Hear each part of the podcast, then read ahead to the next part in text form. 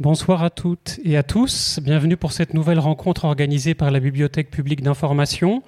Ce soir, nous allons conclure le cycle sur la diplomatie chinoise. Quelle diplomatie chinoise au XXIe siècle et après les séances précédentes qui étaient consacrées à la diplomatie publique et culturelle, puis à la diplomatie économique, ce soir, nous terminons ce cycle avec la question de la diplomatie technologique. Donc il sera sans doute question de 5G, en particulier de semi-conducteurs, etc., etc. Pour cette euh, séance, je suis euh, ravi d'accueillir Juliette Génévaz et Mathieu Duchâtel. Et je laisserai Marie-France Chatin les présenter bien sûr plus en détail. Euh, Marie-France Chatin, vous êtes journaliste et vous êtes animatrice et productrice de l'émission géopolitique Le Débat sur RFI toutes les semaines. Je précise que ce cycle a été organisé en collaboration avec Alice Ekman, qui a donc participé à l'élaboration du contenu de chacune de ces séances. À la fin du débat, bien sûr, je ferai passer le, micro dans le public. Donc vous pouvez commencer déjà à préparer vos questions et je vous tendrai le micro tout à l'heure. Très bonne séance. Merci Sébastien, bonsoir à tous. Euh, merci euh, d'être là pour euh, cette table ronde qui promet vraiment d'être passionnante sur un sujet, des sujets véritablement stratégiques. Donc avec deux grands connaisseurs de la Chine, Juliette Genevaz qui est maîtresse de conférence en sciences politiques à l'université Lyon 3. Bonsoir. Euh, Mathieu Duchâtel, responsable du programme Asie à l'Institut euh, Montaigne euh, et auteur, je le signale juste parce que on est vraiment dans le, cœur du sujet, auteur d'une étude dans le cadre de l'Institut Montaigne, précisément sur les, semi-conducteurs. Mathieu, bonsoir. Alors, cette table ronde euh, s'inscrit vraiment euh, dans, l'actualité puisque euh, il y a exactement 20 ans, c'était le, 11 décembre 2001, la Chine devenait le 143e membre de l'Organisation mondiale du commerce.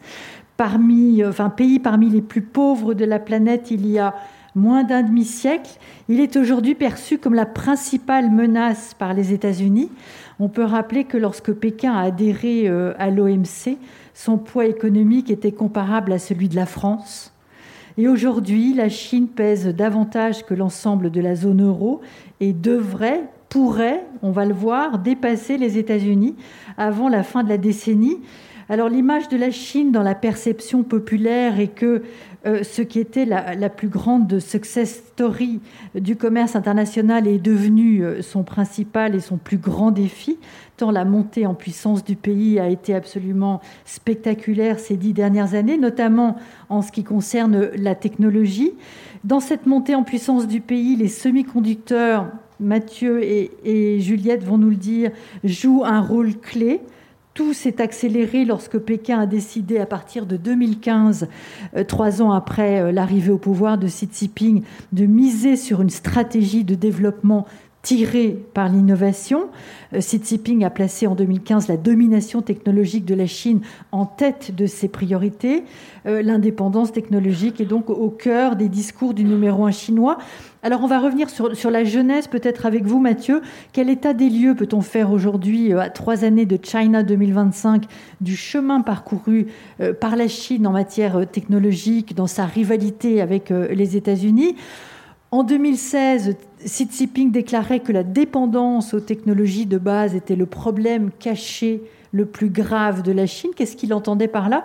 Et comment les choses ont-elles évolué depuis? Bonsoir à, tous.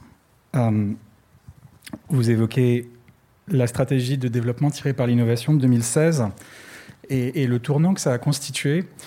On a en fait, euh, à la fin du premier mandat de Xi Jinping, donc euh, à la fin du 18e comité central, sur les années 2015-2017, un véritable tournant dans l'approche de la Chine à l'égard de la puissance technologique, avec pour la première fois, et ça se décline sur plusieurs secteurs différents, cette idée euh, que la Chine peut exercer une position de leadership.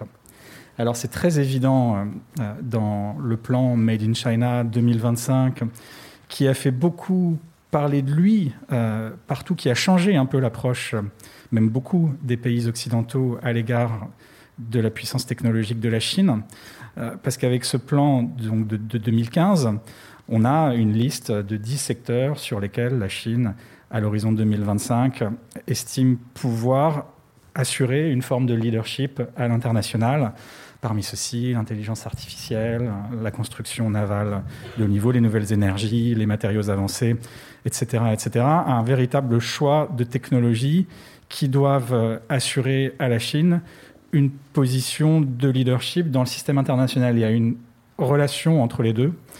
Euh, et donc un objectif de planification qui est euh, extrêmement précis, qui est extrêmement transparent, euh, qui est pour tous ceux qui souhaitent le voir en source ouverte sur Internet, et qui annonce la couleur d'une certaine manière. Et vous avez ces orientations, donc des années 2015-2016. Donc 2015, c'est le plan Made in China 2025.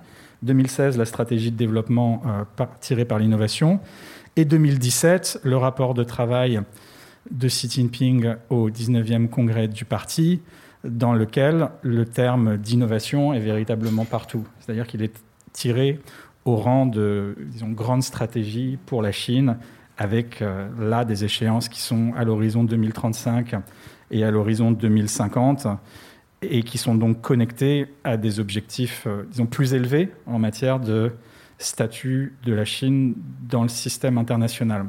Donc on a véritablement euh, une politique technologique, euh, disons, ambitieuse, euh, dont les objectifs sont fixés par l'État, et qui est tout à fait liée à des objectifs de, de, grande, de grande stratégie.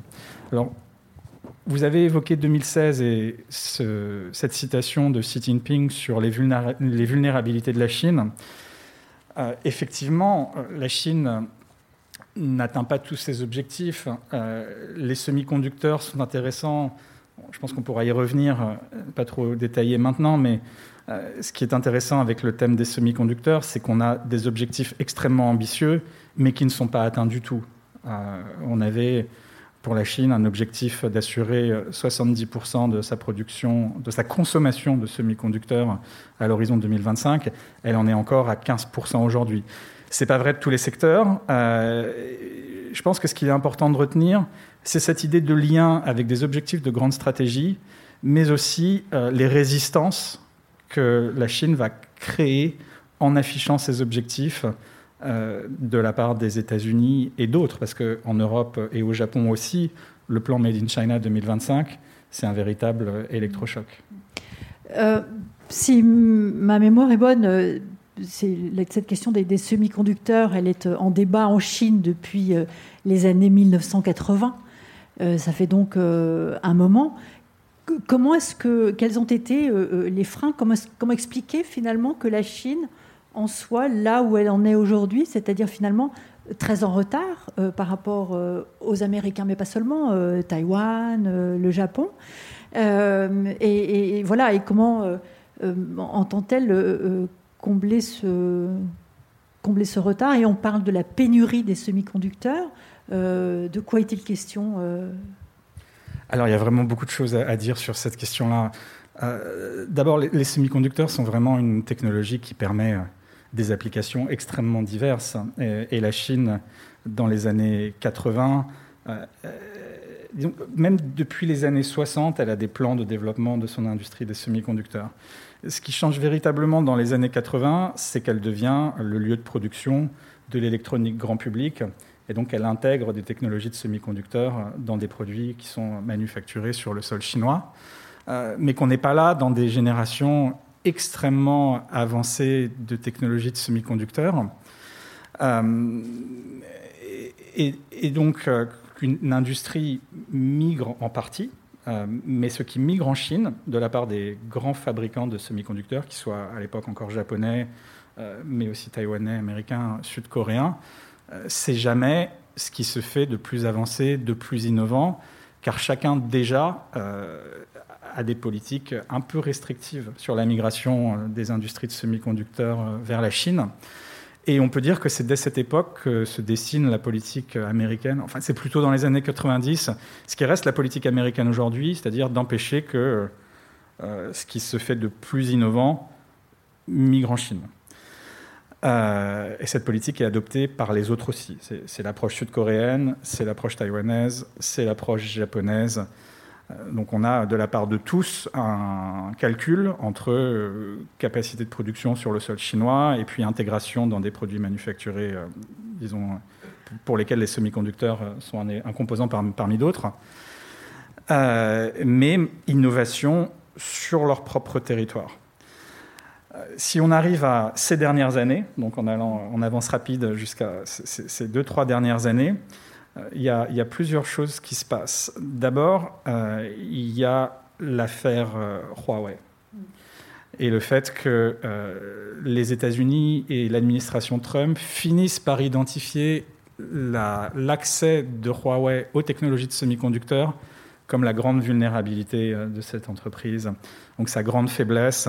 Et là, vous avez un ensemble de restrictions au transfert de technologies de semi-conducteurs qui sont mises en place progressivement par l'administration Trump et qui aboutissent euh, à faire très très mal, euh, en particulier au segment de smartphones haut de gamme de Huawei, euh, qui l'élimine de la compétition avec Samsung et avec Apple, mais qui fait mal aussi à l'activité de stations de base, donc télécommunications 5G de Huawei, parce que ça pose énormément de questions sur la capacité de Huawei à les maintenir et à les opérer sur le long terme, etc. etc.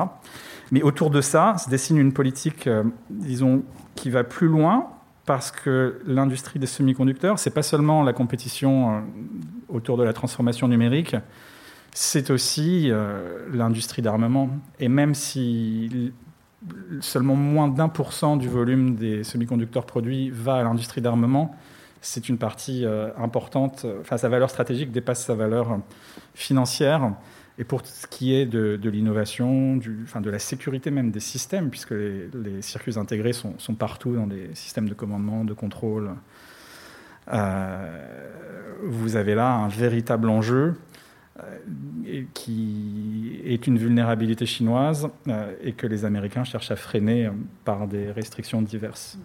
Alors moi, je propose qu'on parle de l'armement un tout petit peu plus tard, mais finalement, et je pense que c'est important d'avoir un petit peu des, images précises. Euh, le retard de la Chine donc en la matière, c'est euh, combien d'années de retard euh, par rapport aux Américains? Est-ce que c'est 10 ans? Est-ce que c'est 15 ans?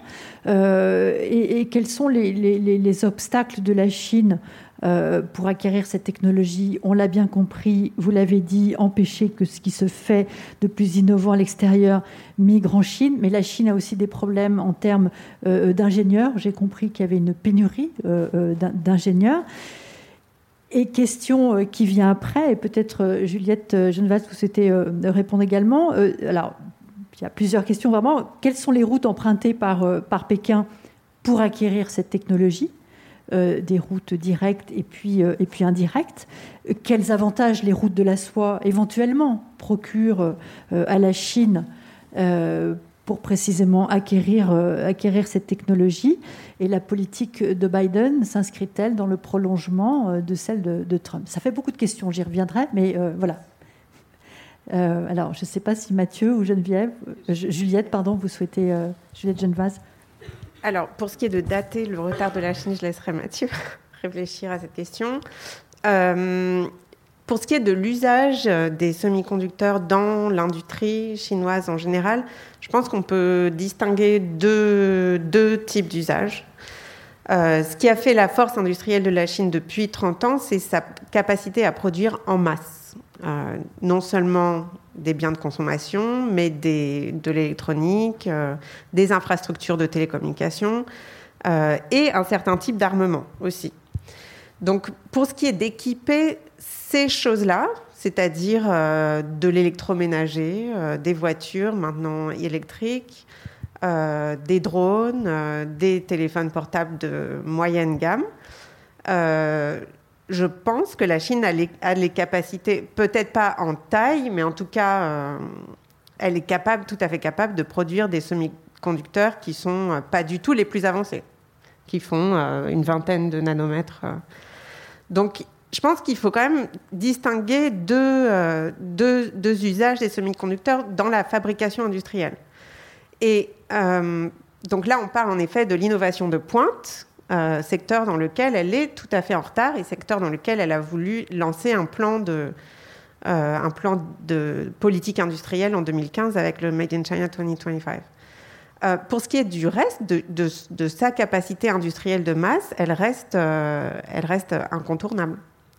Et je pense que c'est dans cet usage manufacturier de masse que les routes de la soie ont évidemment un rôle important à jouer, puisque c'est l'idée qu'elle va exporter ce qu'elle est capable de fabriquer en masse à des pays qui en ont besoin.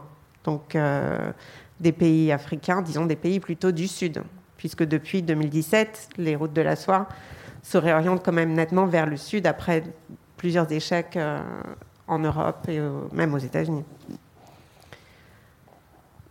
Euh, voilà, je ne sais pas si. Si, très bien. Alors, peut-être à Mathieu.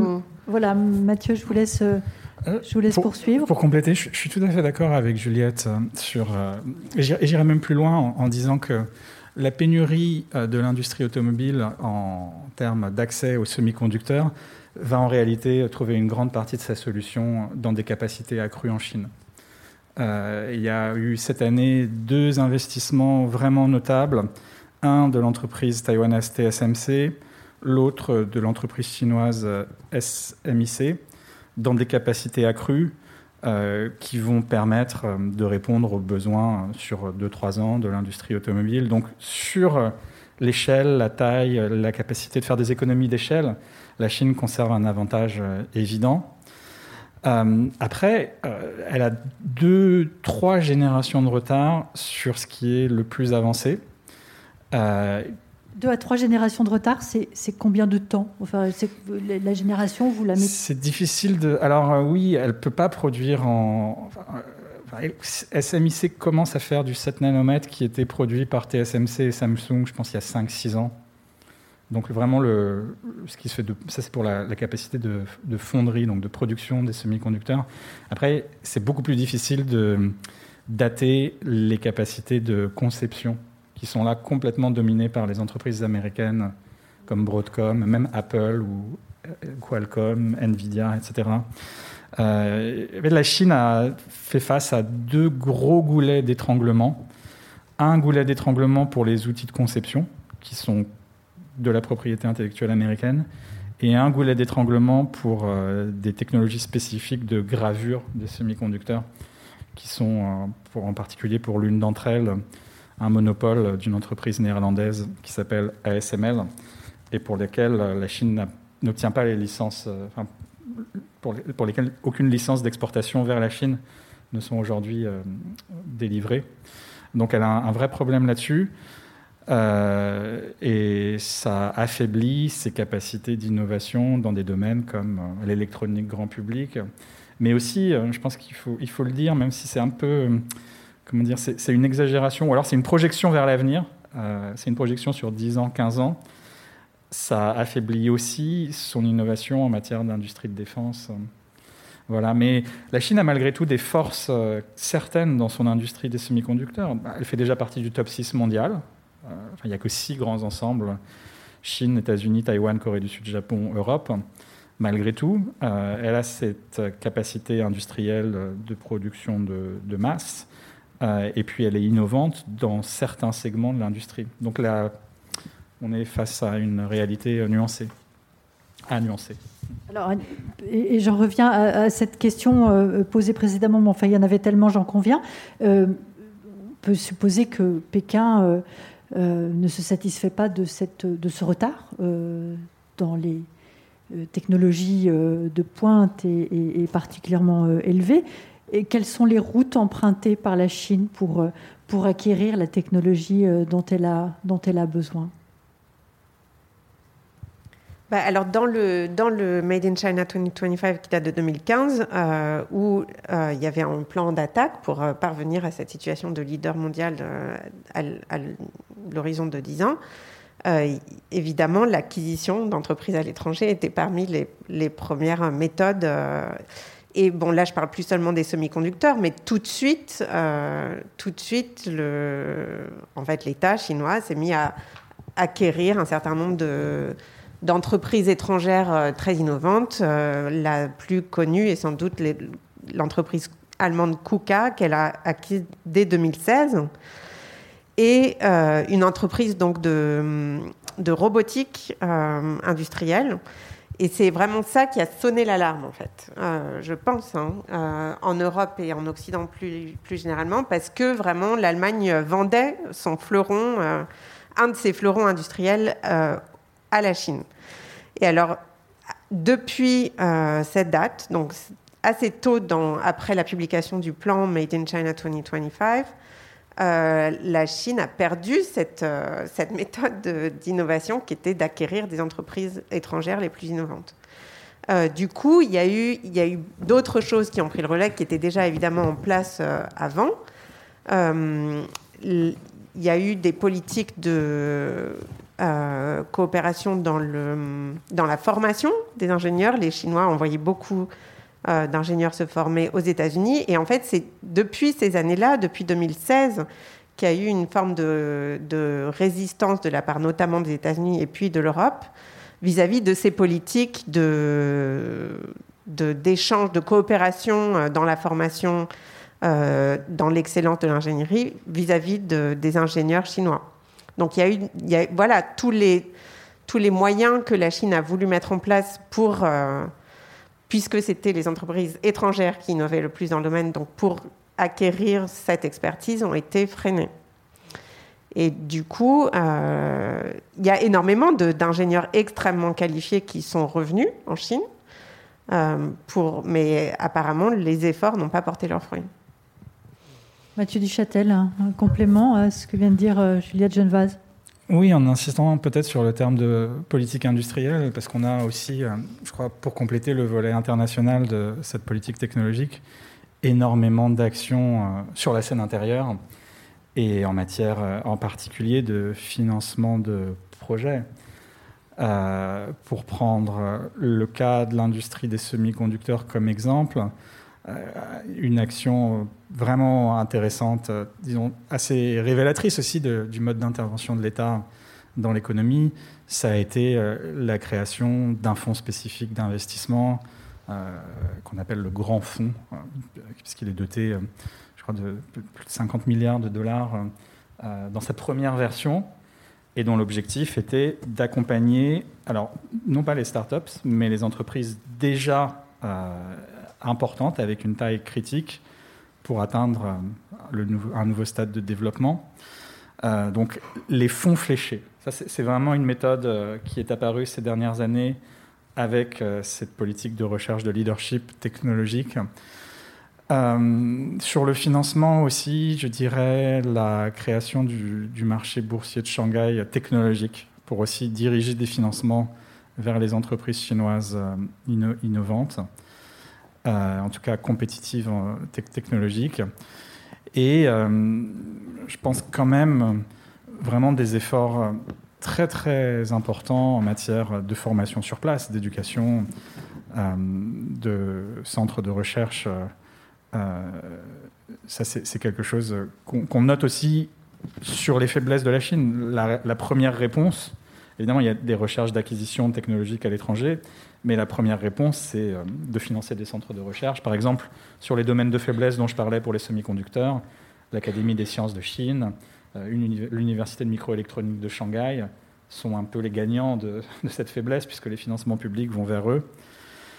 Euh, et enfin, je dirais, toujours dans la catégorie financement, politique industrielle, disons subvention, intervention de l'État dans l'économie, vous avez euh, de, grands acteurs euh, publics euh, qui peuvent être soit des entreprises publiques, soit des gouvernements locaux qui subventionnent beaucoup aussi cette, industrie en particulier. Mais encore une fois, cette industrie est un exemple qui, dépasse, enfin qui est un exemple de, politiques industrielles chinoises. Et donc ça nous amène à un autre problème des politiques technologiques chinoises, qui est euh, bah, toutes les distorsions que cette intervention crée par rapport aux autres acteurs y compris en Europe. Peut-être pour ajouter euh, à, ces, politiques intérieures dont parle Mathieu, qui évidemment sont les plus importantes, il y a eu aussi euh, la création de quelque chose qu'en France on connaît assez peu, qui évidemment aux États-Unis a sa forme singulière, qui est la création des, science parks autour d'universités et qui en fait, Pékin a délibérément créé des sortes de centres technologiques autour de Pékin, Shanghai, Shenzhen dans le sud, où les universités étaient très étroitement liées avec les subventions que recevaient les entreprises innovantes de la région. Donc il y a vraiment eu une création tout à fait euh, explicite de centres technologiques où les universités coopèrent avec les, industries, quoi, qui sont pour la plupart privées, mais pour certaines publiques. Et ça, c'est quelque chose qu'en France, on a moins l'habitude de voir. Donc beaucoup d'argent tout de même hein, pour euh, évidemment euh, essayer de, rattraper ce, retard. Euh, j'ai cette question et ça va peut-être permettre aussi d'aborder la, question américaine. Finalement, dans quelle mesure les restrictions commerciales américaines freinent ou, accélèrent le développement technologique de la Chine? Et qu'est-ce qu'on peut dire de la politique de Biden par opposition à celle de Trump? Donc les restrictions, elles ont commencé à peu, enfin, vraiment à très grosse échelle en 2018. Euh, évidemment, Huawei, c'est le cas euh, d'école. Euh, et pour ce qui est de Huawei, ça a été extrêmement efficace. Mathieu l'a dit, ils ont, ils ont perdu. Entreprise leader et qui a dégringolé. Voilà, qui a vraiment perdu le, disons, le marché cible qu'elle avait, qui était d'être les smartphones les plus, les plus performants et d'être leader sur le marché, place qu'elle avait gagnée et qu'elle a désormais totalement perdue. Le problème de la politique de Trump, c'est que c'était des, sortes de, on appelle ça blanket restrictions en anglais, c'était indiscriminé. Il y avait, voilà, il y avait la liste des entreprises qu'on allait, euh, qu'on allait pénaliser. Il fallait justifier de pourquoi on allait le faire, mais euh, on ne regardait pas vraiment les liens qu'entretenaient ces entreprises chinoises avec un certain nombre de fabricants américains parce qu'évidemment, euh, toutes ces entreprises sont liées. Et cette innovation, elle est, interdépendante. Donc, pour une entreprise comme euh, ZTE, qui est l'autre grand producteur, euh, enfin, disons, le concurrent, on va dire, de Huawei en Chine, ça a été beaucoup moins efficace. Alors même que la structure juridique de ZTE est plus proche de l'État chinois que ne l'est Huawei. C'est-à-dire que majoritairement, ZTI est, possédé par l'État, même s'il s'agit de plusieurs euh, actionnaires étatiques. Et ZTI, finalement, s'en est assez bien sortie parce qu'elle a payé la pénalité euh, forte que lui avait imposée le gouvernement Trump. Je crois que c'était 2 milliards de dollars, mais je ne suis pas certaine. La raison pour laquelle le gouvernement Trump lui a fait payer ça, c'est parce qu'elle avait, avait, disons, pas respecté euh, les sanctions sur le commerce avec l'Iran. Et une fois que Zati a payé ces deux pénalités, euh, elle a continué à acheter euh, des choses des États-Unis, à commercer avec les, Américains, et c'est toujours le cas aujourd'hui. Donc je pense que ce qu'essaye de faire Biden, alors même que son gouvernement poursuit très largement, en tout cas les orientations de, qui avaient été données par Trump, de contrôler de manière très stricte les, investissements et le commerce avec les industries stratégiques chinoises. Euh, il essaye de le faire de manière un peu plus, ciblée, euh, mais ce n'est pas, euh, pas encore évident qu'ils arrivent à le faire. Bon, il y a plein de manières dans lesquelles disons, le gouvernement américain a bien vu qu'il s'était trompé en, en, empêchant les entreprises américaines d'échanger avec des Chinois. Mathieu Alors, tout à fait. Et euh, pour rebondir sur ce dernier point, on a eu, euh, il y a deux, trois semaines, les chiffres euh, demandés par le Congrès américain, donc au département du commerce, sur la valeur des licences d'exportation qui ont été accordées à des entreprises américaines pour vendre à Huawei, mais aussi à SMIC, la grande entreprise chinoise de semi-conducteurs, qui a aussi été listée par l'administration Trump sur cette nouvelle liste que l'administration a appelée la liste des entreprises chinoises militaires communistes, euh, sur laquelle euh, pas mal d'entreprises chinoises d'État et, et, euh, privées sont, sont, listées, y compris Huawei bien sûr, mais aussi Hikvision qui fait de la reconnaissance faciale, les entreprises d'aéronautique, les grandes entreprises d'armement chinoises. Et donc la valeur de ces licences pour la période de novembre 2020 à avril 2021 c'est-à-dire une partie administration Trump, une partie administration Biden, c'est quand même 100 milliards de dollars. et, je le souligne parce que le chiffre est bien sûr impressionnant, et parce qu'il montre qu'on a une recherche malgré tout d'équilibre entre les intérêts commerciaux des entreprises américaines et les intérêts stratégiques de l'administration. Et pour moi, cet équilibre, la ligne de crête, c'est vraiment d'éviter que les technologies aillent vers des utilisateurs finaux militaires. Donc de plus en plus, je trouve que sous l'administration Biden, ce qui se dessine, c'est une approche de restriction aux technologies qui essaye d'être très ciblée sur les utilisateurs finaux militaires, mais aussi sur les utilisateurs finaux qui sont impliqués dans des violations des droits de l'homme. Ça, c'est quelque chose qui existait déjà sous l'administration Trump, mais qui est de plus en plus net sous l'administration Biden. Il y a un ciblage de, ce type d'entreprise. Alors, Hikvision est un bon exemple parce que, bien sûr, c'est une entreprise qui participe à la construction de systèmes de surveillance, etc. etc. Euh, donc, euh, et, deuxième point, sur l'efficacité de ces mesures, je pense que ces mesures sont quand même euh, puissante pour freiner le rattrapage de la Chine ou ses ambitions d'innovation dans certains secteurs particuliers. Euh, et je pense en particulier euh, à l'armement. On, a là, euh, malgré tout, et je pense aux technologies goulet d'étranglement sur les semi-conducteurs dont je parlais plus tôt, c'est très difficile pour la Chine d'y accéder tant que les restrictions sont en place. c'est très difficile de contourner ces restrictions. Et c'est très difficile de construire un système équivalent sur place en Chine parce que enfin, le reste de l'industrie continue à progresser. Il y a des cercles vertueux d'innovation desquels euh, la Chine est exclue. Donc euh, ces mesures sont quand même assez puissantes. On va peut-être passer aux militaires maintenant parce que ça fait un moment que, je sens que le, débat peut se déplacer là. Peut-être qu'on reviendra un petit peu euh, sur la 5G, on reviendra aussi sur l'intelligence artificielle, peut-être également euh, la question des, normes. Euh, mais donc le, militaire, c'est quelques chiffres peut-être pour, pour situer le, débat avec les dépenses militaires américaines qui, qui ont été en, 2020 de 778 milliards de dollars. c'est le premier budget de, de la planète. Euh, qu'est-ce que l'on peut dire du rapport de force aujourd'hui entre la Chine euh, et les États-Unis? Euh, on peut rappeler que la Chine a investi d'énormes sommes d'argent ces dernières années pour la modernisation de ses forces armées et que l'ambition de Pékin n'a échappé à personne, conquérir la domination militaire mondiale Non, là je pense qu'il faut quand même prendre un peu de recul. Elle est très très loin des États-Unis.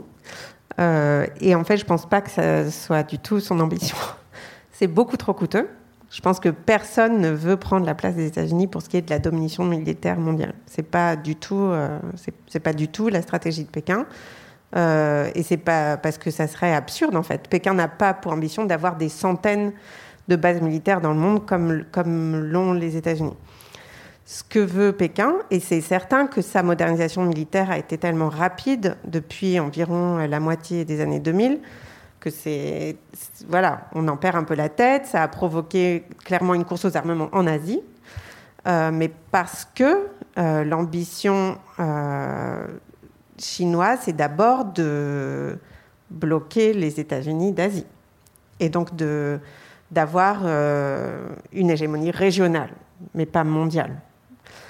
Euh, et l'idée, et en fait, d'ailleurs, toute sa stratégie d'acquisition d'équipements a été focalisée sur ça, sur euh, construire une flotte qui permette de, de dissuader vraiment les États-Unis de venir. Euh, voilà, un, focus sur les sous-marins, un focus sur les drones, et pas du tout.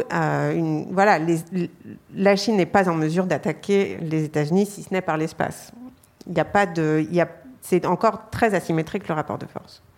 Et l'ambition et le, enfin, le scénario numéro un pour lequel il se prépare, c'est, c'est Taïwan, c'est pas du tout les États-Unis. Mathieu Duchâtel sur la, question, euh, la question militaire. Et après ça, effectivement, on peut reparler de Taïwan et essayer, enfin, et poser la question de savoir euh, pourquoi euh, est-ce que la question des semi-conducteurs euh, rentre en ligne de compte de la réflexion de Pékin euh, sur la mainmise ou pas sur Taïwan? Alors, pour compléter ce qu'a dit Juliette, et effectivement recentrer sur Taïwan, je crois qu'il enfin, y a plusieurs moments vraiment critiques dans la transformation du modèle de l'armée chinoise. Mais la crise de 1995-1996 dans le détroit de Taïwan est vraiment un point direct qui nous amène jusqu'à aujourd'hui. On peut la rappeler, cette crise de 1995 Donc 1995-1996, les premières élections présidentielles au suffrage universel direct ont lieu à Taïwan, je crois que c'est en mars 1996. Euh, il y a une réponse chinoise militaire avec des essais de missiles balistiques tirés à proximité des côtes nord et des côtes sud de Taïwan et des exercices de grande ampleur et donc une phase d'intimidation à ce moment de transformation politique à Taïwan. Et les États-Unis envoient deux porte-avions à proximité euh, du détroit euh, et, tout change d'une certaine manière. Taïwan se démocratise euh, à vitesse accélérée à partir de, même si le processus avait commencé plus tôt, sous protection américaine. Donc la nature de la protection américaine change et les Chinois comprennent qu'il faut, pour un jour prétendre à résoudre la question de Taïwan, être capable d'avoir une stratégie de déni d'accès qui tient la route, c'est-à-dire empêcher les Américains de pénétrer à l'intérieur de la première chaîne d'îles, d'être capable d'opérer dans le détroit de Taïwan, d'être capable d'opérer en mer de Chine du Sud. Et donc ça justifie euh, beaucoup des choix de l'armée chinoise euh, depuis, euh, par exemple, l'accent sur les capacités anti-navires, euh, l'accent sur les capacités anti-aériennes. Et la réalité, c'est que cet effort chinois porte ses fruits aujourd'hui. c'est vraiment devenu risqué en scénario de conflit pour une flotte étrangère, une, des forces aériennes étrangères, d'opérer à l'intérieur de la première chaîne d'îles. Et donc la Chine augmente les risques, le coût possible d'une intervention américaine dans une crise taïwanaise. Ça nous amène d'ailleurs à l'affaire australienne et à AUKUS. Les fameux sous-marins que la France ne peut plus vendre à l'Australie Tout à fait. La rationalité de ça, euh, c'est vraiment que les sous-marins nucléaires d'attaque sont le meilleur système pour entrer à l'intérieur de la première chaîne d'îles et opérer en mer de Chine du Sud, dans le détroit de Taïwan, être capable de menacer la flotte chinoise dans un scénario de conflit. C'est ce qui se fait de plus, euh, disons, de plus adapté à ce rapport de force. Et ça explique donc euh, ce, choix, cette euh, importance de ce système sous-marin nucléaire d'attaque dans la pensée américaine par rapport à la Chine aujourd'hui. et peut-être une dernière chose là-dessus, c'est que c'est très difficile de dire il y a une, il y a une supériorité chinoise dans cet espace. Ou, euh, je n'irai pas jusque-là. Il n'y a pas une supériorité chinoise dans cet espace, mais par contre, euh, il y a une perte de supériorité américaine dans cet espace. Donc ça, rend le jeu plus compliqué, plus, risqué. Euh, mais on n'a pas de disons, rapport de force très net dans cet espace-là, sachant qu'il y a bien sûr une concentration des forces chinoises puisque c'est la périphérie de la Chine, euh, alors que les Américains sont plus dispersés. Et donc euh, la mesure par budget, elle a beaucoup de sens, mais euh, il y a une concentration géographique aussi qui, est importante. Et donc on est maintenant dans une approche différente de la part des États-Unis qui prend en compte ce rapport de force qui change, qui est devenu beaucoup plus ancré dans l'idée de dissuasion, c'est-à-dire faire prendre conscience à la Chine ou convaincre la Chine que des actions unilatérales euh, contre Taïwan provoqueront une réponse forte. C'était pas ça avant. Avant, la supériorité était tellement évidente. Et même en 95-96, dans le détroit de Taïwan, à l'époque, c'était euh, les Taïwanais eux-mêmes qui avaient la supériorité aérienne par rapport à la Chine. Donc là, ça s'est complètement retourné. La, ligne rouge pour les Américains euh, sur Taïwan, c'est quoi?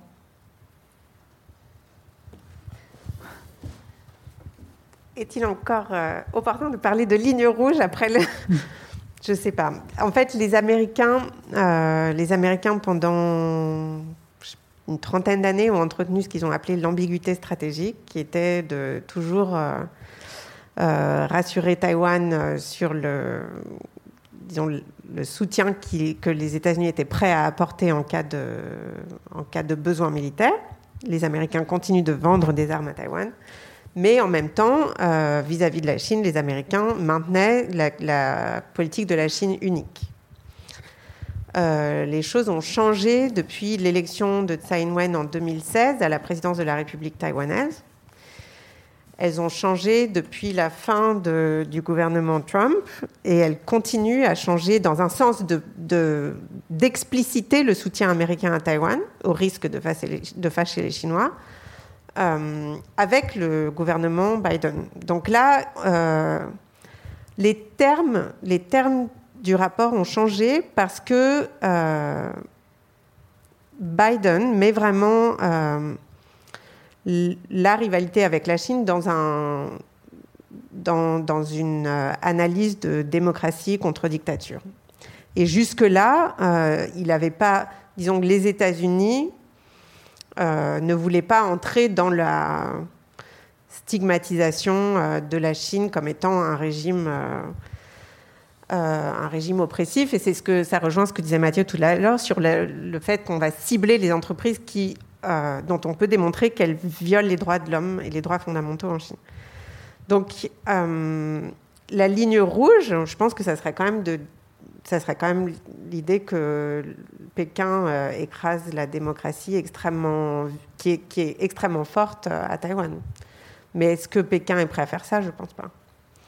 Donc, à mon avis, il n'y a pas de raisonnement en termes de ligne rouge. Je pense que les deux côtés essayent de maintenir une forme de statu quo, mais dont les termes ont changé, parce qu'il a toujours été question d'avoir un statu quo de facto, euh, qu'en 92 on avait appelé le consensus, euh, qui était de ne jamais fâcher Pékin, tant que Pékin laisserait la démocratie en place à Taïwan. Euh, aujourd'hui, l'ambiguïté stratégique est, moins ambiguë, on va dire. Mais ça, c'est à la fois le fait de Biden, évidemment aussi le fait de Xi Jinping, qui a fait de la réunification par force, si elle doit l'être par force, avec Taïwan, le cœur de son discours idéologique euh, qui veut, qui veut avoir euh, complété en 2049. Donc c'est à la fois le raidissement côté chinois et une certaine levée quand même de l'ambiguïté stratégique côté américain. Hmm. Mathieu Duchâtel euh, sur l'ambiguïté stratégique, je le formulerai différemment. Je pense que vraiment, c'était d'un côté persuader les Chinois qu'une attaque contre Taïwan euh, ferait l'objet d'une réponse forte, mais de l'autre côté, enfin persuader tout le monde que c'était ça, la réponse américaine, mais de l'autre côté, dissuader aussi les Taïwanais de déclarer l'indépendance. Euh, c'est-à-dire une double dissuasion. On, dissuade une attaque d'un côté, mais on dissuade euh, l'indépendance de l'autre. Et ça, c'était très net pendant la période où George Bush était président des États-Unis et où Chen Shui-bian était président à Taïwan. Et aujourd'hui, je, rejoins Juliette dans le sens où il n'y a plus vraiment d'insistance américaine sur pas de déclaration d'indépendance de Taïwan, mais en fait, euh, c'était ainsi sous l'administration Trump et c'est ainsi sous l'administration Biden, parce qu'on a à Taïwan une administration qui ne pousse pas du tout dans un sens euh, pro-indépendance. Si demain l'administration taïwanaise avait une évolution forte vers un discours pro-indépendance, là les Américains réagiraient peut-être de manière euh, plus forte. Mais comme l'administration taïwanaise est dans une logique de défense du statu quo, euh, cette partie-là de l'ambiguïté n'a plus vraiment lieu d'être euh, mise en avant. Par contre, ce qui est mis en avant, c'est vraiment la dissuasion à l'égard de la Chine. Et pour moi, je pense, j'emploierais le terme de ligne rouge sur une attaque contre Taïwan. Mais alors, la difficulté du terme, c'est qu'on a pas mal de scénarios hybrides qui sont là vraiment compliqués. Et donc euh, c'est un terme vraiment très, disons, très, très difficile à manier euh, avec, avec précision.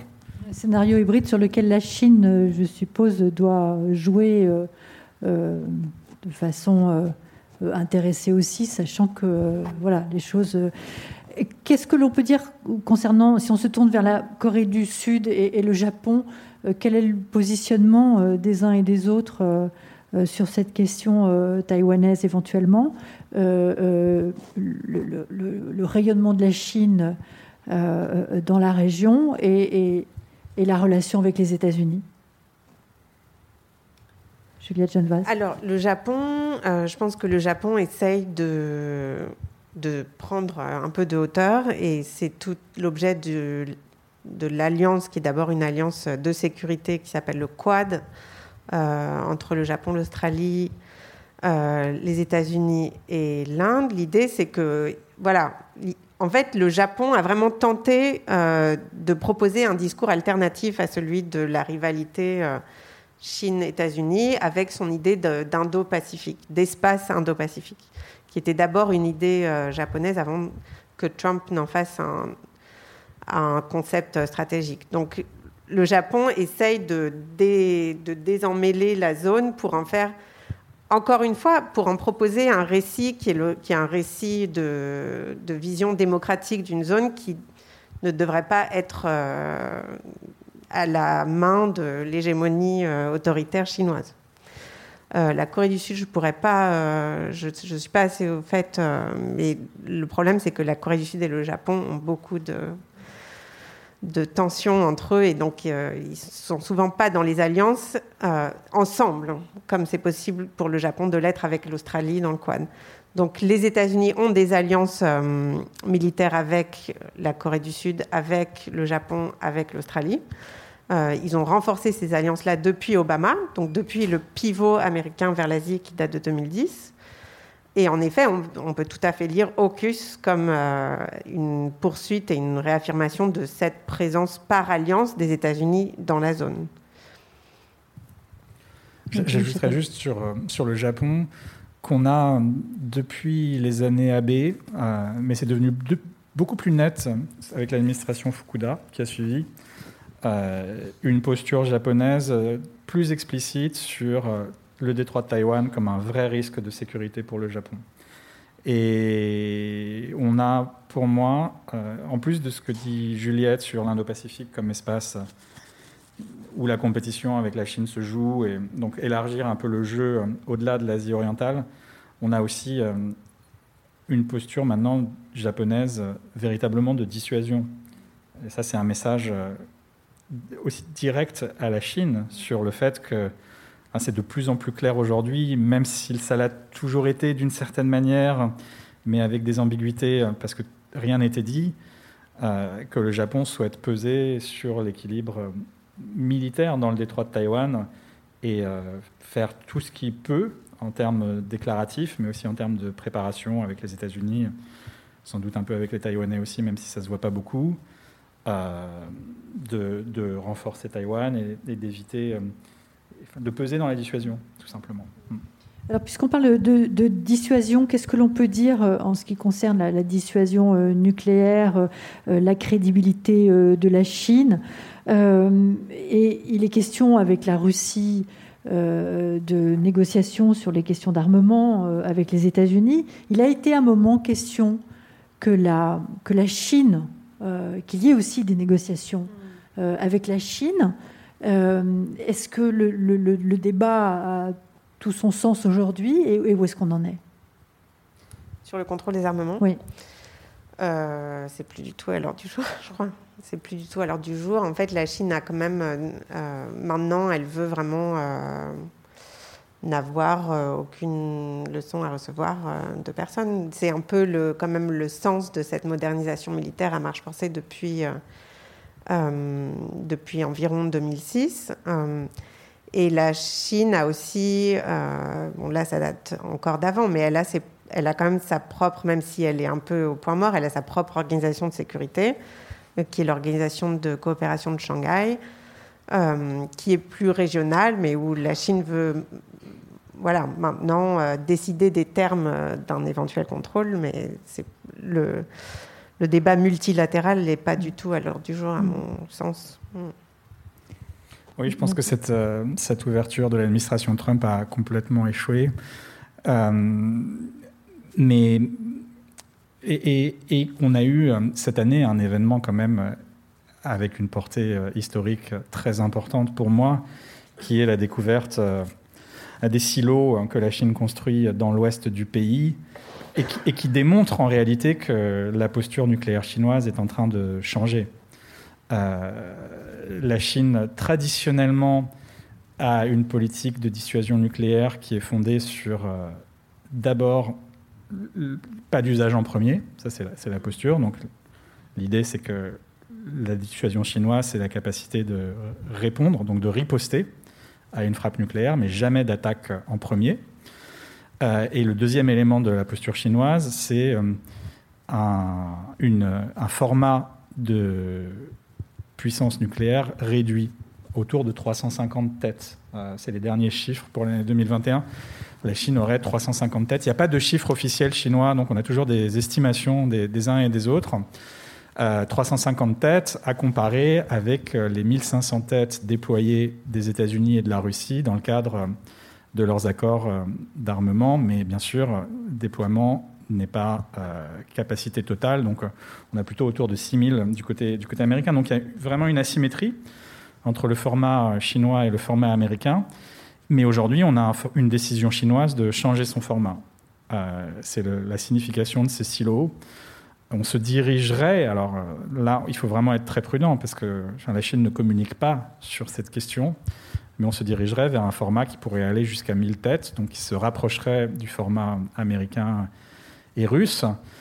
Et on a aussi, euh, du côté chinois, une, euh, je dirais un très fort sentiment de vulnérabilité par rapport à cette asymétrie qui est amplifiée par les défenses antimissiles américaines et leur déploiement en particulier du système radar en Corée du Sud, qui pose problème à la Chine, qui pose à la Chine la question de la fiabilité de sa dissuasion. C'est-à-dire cette idée minimale d'être capable de riposter avec euh, un missile intercontinental, euh, est-ce qu'elle est encore crédible aujourd'hui?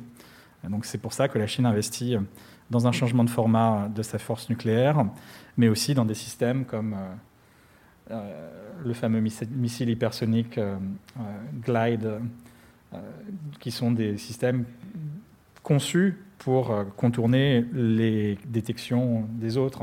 Donc la Chine investit vraiment dans une dissuasion crédible pour le long terme, avec l'idée qu'on a une vraie vulnérabilité sur la crédibilité de sa dissuasion aujourd'hui. et évidemment, elle le fait aussi pour se donner des options euh, offensives. Il y a, ce qu'on fait, euh, disons, la, limite entre le défensif et l'offensif n'est jamais toujours claire.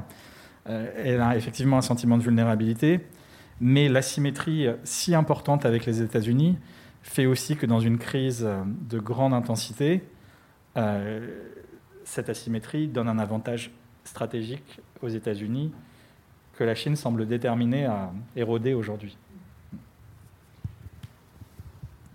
Alors, euh, cette asymétrie, euh, est-ce qu'on la retrouve euh, sur un domaine qui nous fait quitter la Terre, mais on ne peut pas éluder la question, du spatial ce soir Le 11 mai dernier, la Chine réussissait l'exploit de poser un petit robot téléguidé à la surface de Mars.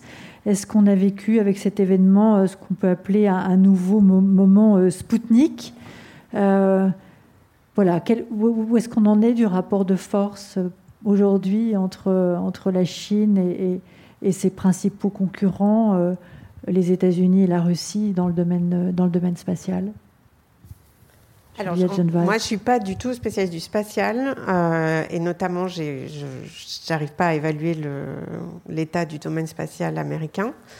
Euh, mais c'est certain que les Chinois ont fait preuve de, ils ont vraiment fait des exploits dans le, dans le spatial euh, assez récemment. Ça a toujours été un, historiquement, ça a toujours été un, un domaine très important pour le discours politique et le prestige international de la Chine depuis, depuis Mao, depuis les années 50.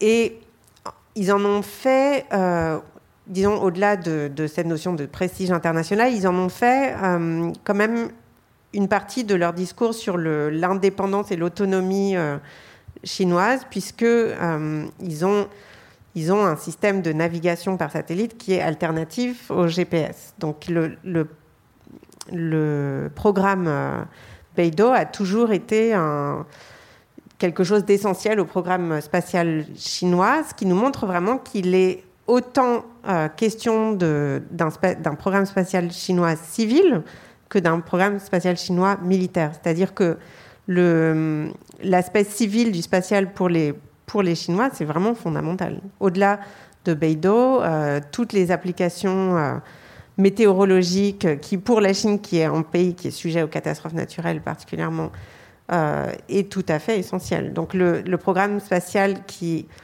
même dans l'écosystème institutionnel de, euh, de l'État chinois, une place importante, puisque plusieurs, euh, plusieurs organes d'État euh, s'en occupent.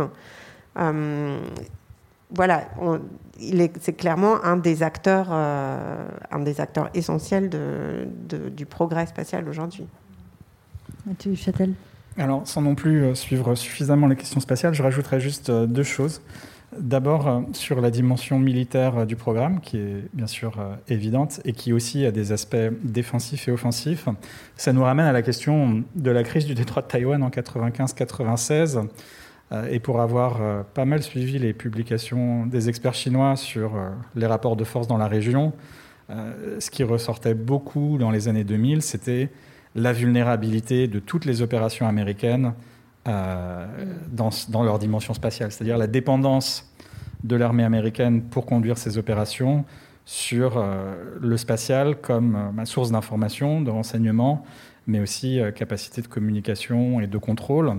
Et donc la Chine a développé un programme, disons, de, capacité de détruire des satellites américains, des satellites en général, elle a fait son test anti-satellite en, 2006 avec euh, un missile balistique. Elle a donc démontré euh, sa capacité euh, à détruire ces systèmes. Et on a parlé pendant longtemps de, du scénario de Pearl Harbor spatial, c'est-à-dire toute opération de conflit sino-américain qui débuterait par une offensive chinoise commencerait par une attaque contre les systèmes satellites américains. Euh, bien sûr, avec euh, les progrès dont a parlé Juliette sur Peito, sur la navigation, euh, sur les satellites de communication militaire, la Chine a les mêmes vulnérabilités aujourd'hui. Donc ça, se passe dans les, ça se passe dans les deux sens. et le rapport de force est pour moi assez difficile à déterminer aujourd'hui. Et le deuxième point, c'est sur les aspects diplomatiques et, le prestige. il me semble qu'il y a un scénario à l'horizon 2024-2025 où la Chine serait le seul pays à avoir euh, une station spatiale euh, opérationnelle. Et, en propre. voilà. Euh, les astronautes chinois n'ont pas été invités dans la station spatiale internationale. c'est quand même une source de progrès scientifique, mais aussi de prestige vraiment importante. Et pour la Chine, être la seule nation à disposer d'un tel système la positionnerait quand même de manière intéressante dans à l'international alors, avant de parler de l'Europe, parce qu'il sera tout de même important d'essayer de, situer euh, euh, l'Europe ou l'Union européenne dans ce contexte de grande rivalité euh, sino-américaine, quand on a parlé de la question militaire, vous nous avez clairement dit que l'ambition de la Chine n'était pas de dominer le monde sur le plan, sur le plan militaire. Alors j'ai cette question. finalement, quel objectif euh, la Chine euh, poursuit-elle euh, dans sa course à la domination technologique? C'est une course pourquoi? Alors, c'est d'abord, peut-être de manière très évidente, une course aux parts de marché. la Chine voit que, et ça, c'est le, c'est le sens des nouvelles routes de la soie, la Chine voit qu'il y a une grande partie du globe qui n'est pas équipée, comme nous le sommes et comme elle l'est en, en disons, bien, de, bien technologique de consommation. Euh, la Chine, en fait, est plus équipée que nous dans ce domaine-là. Et je pense qu'elle a, elle a, elle d'ailleurs, elle a d'ailleurs atteint une sorte de plateau qui fait que maintenant l'innovation technologique, à mon avis, en Chine doit se situer à un autre niveau, plutôt dans le secteur industriel et manufacturier où c'est pas encore aussi développé. Donc, la course à la technologie, c'est peut-être de manière la plus évidente une course aux parts de marché, notamment dans des pays qui ne sont pas couverts aujourd'hui. L'idée, c'est aussi qu'avec avec la 5G, de nouvelles euh, applications du numérique vont pouvoir euh, se développer et que du coup, celui qui équipera le premier en infrastructure 5G, le monde, euh, aura évidemment une coudée d'avance pour, pour emmagasiner les données et, poursuivre la recherche fondamentale dans ce domaine-là. Donc, il y a deux, encore une fois, deux aspects, peut-être deux temporalités. Il y a d'abord celle de couvrir des marchés qui ne sont sont pas couverts euh, pour une utilisation de consommation de la technologie. Et il y a l'idée que pour continuer à innover et à rester leader, il faut euh, être celui qui a construit le plus d'antennes 5G. Je pense que ça peut être deux manières de voir les choses. Euh, après, l'idée qu'il y aurait éventuellement deux, deux systèmes 5G et l'idée du, du, decoupling américain, euh, ça me semble assez difficile à envisager, en fait. Euh, parce que pour cela, il faudrait que les pays qui ne sont pas encore équipés ou qui sont en train de s'équiper fassent un choix net entre euh, la technologie américaine et la technologie chinoise. Or, personne ne veut faire ça. Et en fait, même si certains l'ont fait, et en fait, le problème, c'est que les, les technologies 5G sont entremêlés. Il n'y a pas une, seule, euh, un seul composant qui. Il y, a des, il y a des composants chinois, il y a des composants euh, néerlandais, il y a des composants euh, suédois. Et évidemment, pour que on puisse innover le plus rapidement possible, il faut que ces gens-là puissent travailler ensemble. Donc l'idée de, de, découpler deux types de systèmes serait évidemment néfaste pour l'innovation. voilà des premiers éléments de réponse. Mathieu Duchâtel. Sur euh, les objectifs, euh, sur les objectifs stratégiques, c'est vraiment une question intéressante et difficile. Il y a une réponse facile qui est euh, de dire, finalement, la réponse est dans le rapport de travail de Xi Jinping au 19e congrès du parti, puisqu'il dit, à l'horizon de 2050, notre objectif est d'être une puissance leader en matière d'influence internationale. Donc ça donne quand même un horizon assez clair et, et pour moi, ce que j'en retiens, c'est le terme de leadership parce que aussi le terme de leadership pendant la phase précédente était euh, banni. Enfin, il n'était pas banni, mais euh, la stratégie euh, énoncée par Deng Xiaoping avant, c'était surtout ne jamais exercer de leadership. Donc le terme existait, surtout ne jamais exercer de leadership.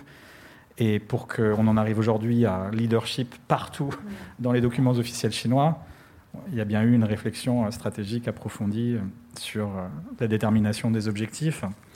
Donc pour moi, il y a ce, cette réponse facile.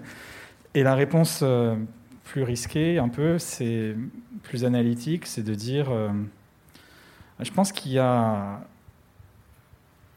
comment dire, des intérêts euh, défensifs aussi, et, et, pas de statu quo. L'idée que le statu quo n'est jamais stable, et que donc si la Chine n'avance pas, elle reculera, et ça se voit beaucoup sur le domaine que mentionnait Juliette, qui est le rapport de force entre démocratie et système autoritaire, euh, pour moi, le Parti communiste chinois voit vraiment le système international comme une compétition entre modèles de gouvernance. Euh, et pendant longtemps, c'était vraiment le cas pendant la première période des réformes, euh, sous Deng en particulier, évidemment avec Tiananmen, la Chine était repliée défensive et le parti craignait des influences étrangères, disons la promotion euh, des valeurs démocratiques, libérales en Chine.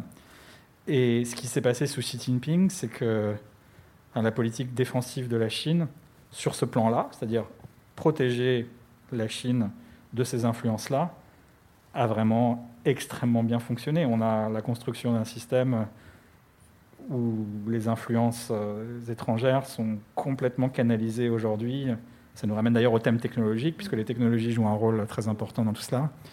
Euh, mais ce n'est pas seulement ça, c'est la puissance de l'État, la puissance des services de sécurité, etc. etc. Euh, et donc ça crée pour moi un, retournement où euh, ben, le défensif devient offensif et il y a une question d'expansion à l'international. Mais malgré tout, je pense que dans la conception des objectifs, il y a l'idée que si la Chine n'avance pas, forcément le statu quo évoluera dans l'autre sens, et donc elle deviendra plus vulnérable. Donc il y a une espèce de course en avant comme ça qui est liée à cette vision du monde comme une compétition entre systèmes de, gouvernance différents. Alors, est-ce que dans ce schéma qu'on a évoqué depuis le début de grande rivalité, euh, l'Europe va pouvoir rester euh, sans faire de choix? euh, Comment voyez-vous les choses Alors, je, laisserai la parole surtout à Mathieu pour l'Europe parce que je pense qu'il a plus travaillé dessus que moi. mais pour, voilà, si on, réfléchit à la technologie dans, ce cadre-là de, de modèles alternatifs de gouvernement entre la démocratie et, l'autoritarisme, euh, c'est pourquoi est-ce que la technologie a autant de place? Euh, Dès en fait l'émergence et la première, euh, le premier usage vraiment de masse d'Internet, en fait, Pékin a, a, conçu la chose de manière tout à fait différente des Occidentaux, puisque dès le début, le déploiement d'Internet en Chine, ça a été sous le contrôle de l'État pas du tout en, monopolisant les opérateurs pour qu'ils soient tous des acteurs publics sous le contrôle de l'État, mais en faisant que les opérateurs privés d'Internet euh, aient à répondre aux, lois que lui imposait l'État, qui était un régime strict de surveillance, de censure, etc. Donc dès le début, cette technologie qui est un peu la mère de toutes les technologies aujourd'hui, le numérique, euh, ça a été conçu par Pékin comme un instrument de surveillance et de euh, soutien en fait pour le régime autoritaire. Alors même que les Américains, euh, euh, avec une formule fameuse de Bill Clinton, qui voyait l'Internet, disons, essayer de contrôler l'Internet comme trying to stick Jello to the wall, c'est-à-dire vous envoyez un Jello, c'est le, slime là, des enfants, le jouet qui colle, mais qui en fait dégringole. Quand il colle, il colle jamais. Euh, pour les Américains, Internet, ça, ne pouvait pas euh, être mis sous contrôle. Pékin l'a toujours gardé sous contrôle. Donc, il y a cette conception, euh, pour, vraiment abonder dans le sens de Mathieu, il y, a, cette conception de la technologie, cette conception politique de la technologie en Chine qui est celle d'un instrument politique que le régime va pouvoir employer pour se consolider Alors même que la technologie numérique pour les Américains, même si elle, est née euh, au sein de l'armée, etc., c'était quand même un, outil d'ouverture, euh, de, voilà, l'innovation, elle était menée par des acteurs privés avec le open source, où tout devait être euh, ouvert pour que le concurrent puisse venir, disons, améliorer. Bon, la question des normes techniques vient là-dedans aussi, parce que le, le modèle des normes euh, américains n'est pas celui des normes, euh, des normes chinoises. Euh, donc j'ai un peu perdu le fil de la question. L'Europe. Alors le, modèle européen dans tout ça, il est encore différent, je pense. Évidemment, c'est un modèle occidental, mais c'est vrai que la perspective des normes techniques est assez intéressante pour répondre à cette question puisque l'idée, c'est comment est-ce qu'on fait pour innover euh, et pour assurer en fait les conditions euh, d'une concurrence euh, qui soit favorable à l'innovation et qui garantisse un,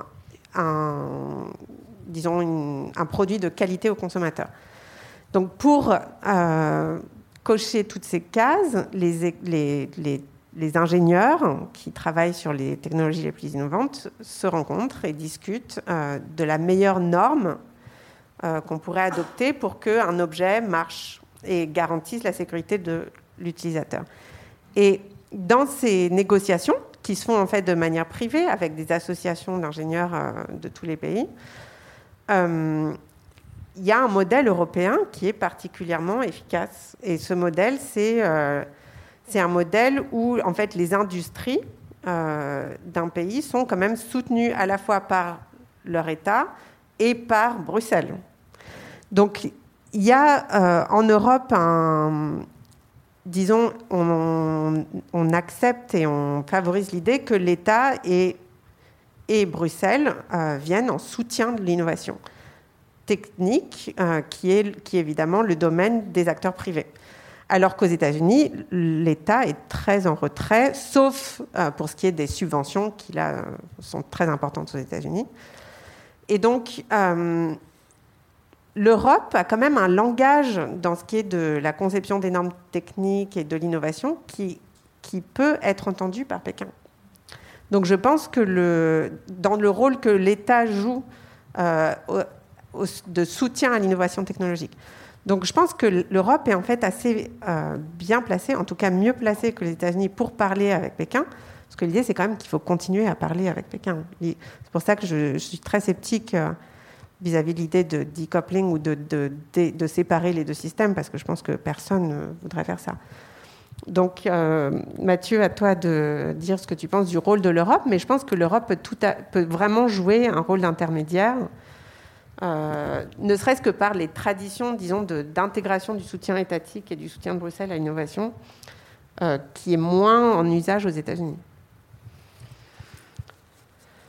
Alors, moi, j'ai envie de répondre à la question euh, par un angle un peu différent. J'ai l'impression que l'espace réel, c'est-à-dire vraiment celui de la politique publique, là où l'Europe agit vraiment en réponse à cet environnement international dominé par la rivalité sino-américaine sur les questions technologiques et militaires, c'est en pratique sur un agenda qui est presque entièrement défensif et qui est centré sur comment faire pour gérer ben, les asymétries dans notre relation avec la Chine, le manque d'équilibre euh, et, en particulier l'asymétrie entre une ouverture très forte du côté européen et une ouverture bien moins grande du côté chinois.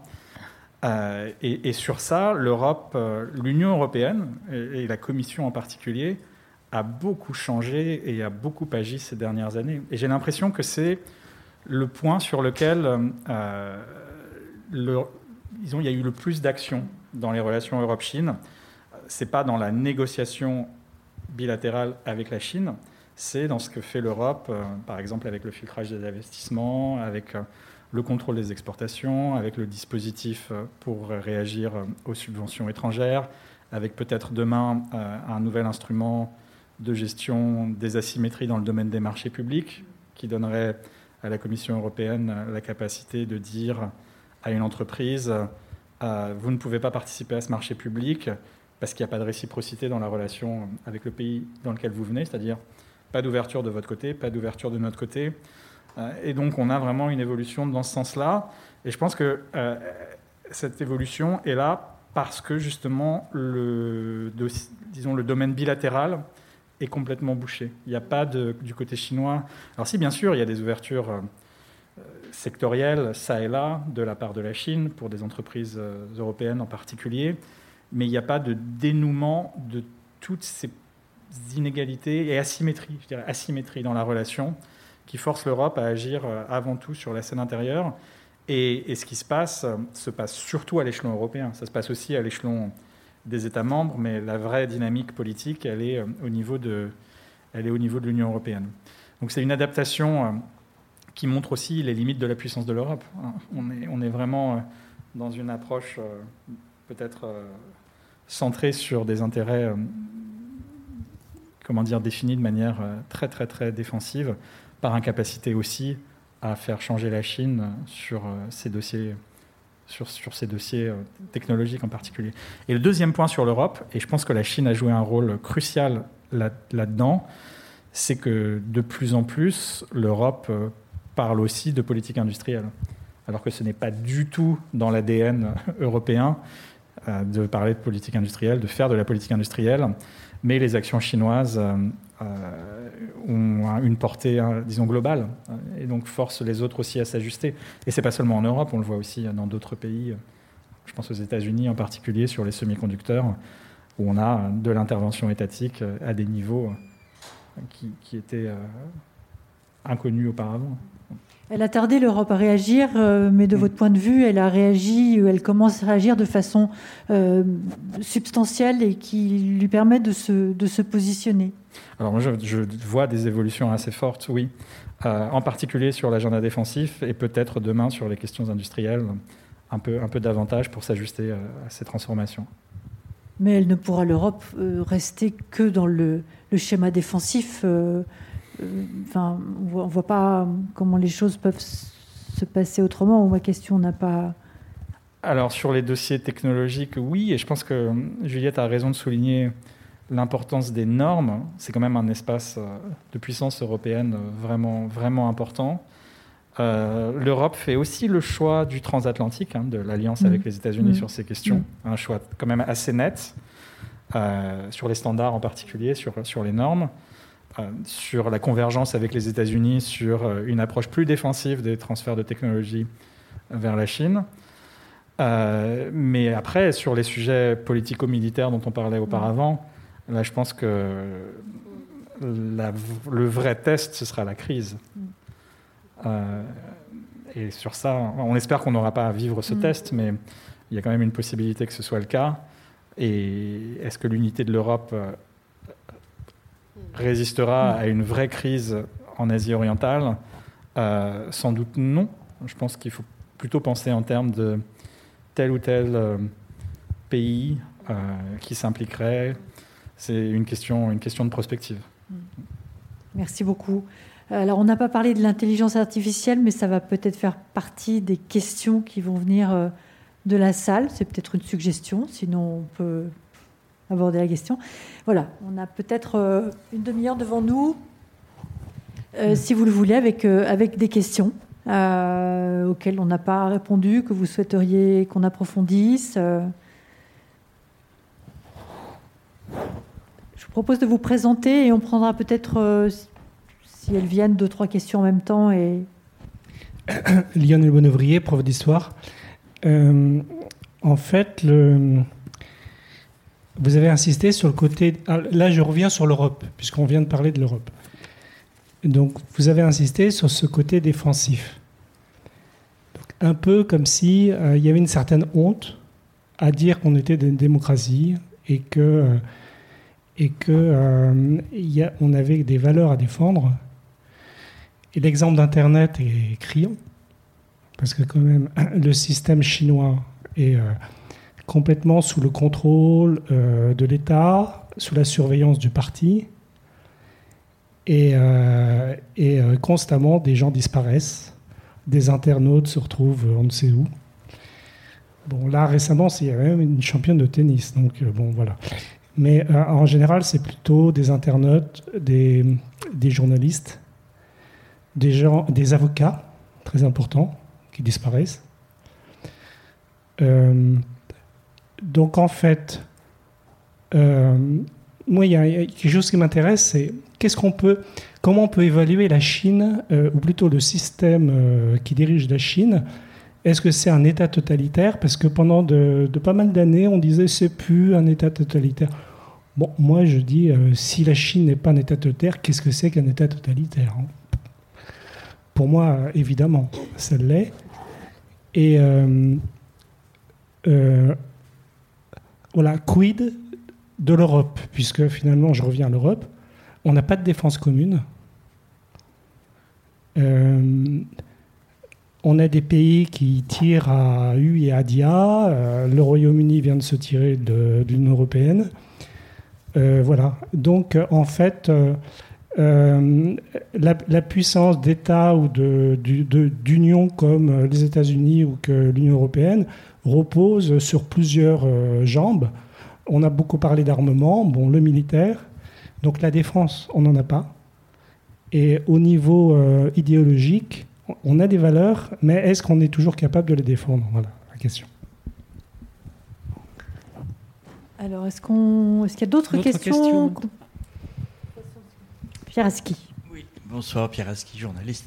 Euh, il y a un mot qu'on a beaucoup employé au début de la, crise euh, avec les États-Unis, c'est, le découplage. Euh, et, on voit bien dans les chiffres que c'est une illusion totale et que même cette année encore, le, commerce bilatéral entre les États-Unis et, et la Chine n'a cessé d'augmenter. Alors, est-ce que est-ce que c'était une illusion sur laquelle on est revenu?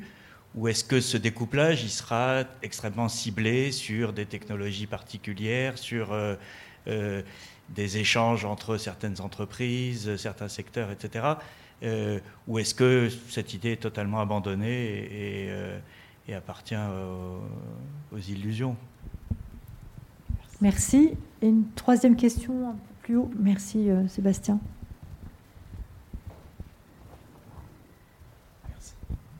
Bonjour, euh, Maxence Poil, je suis étudiant à l'Institut français de géopolitique.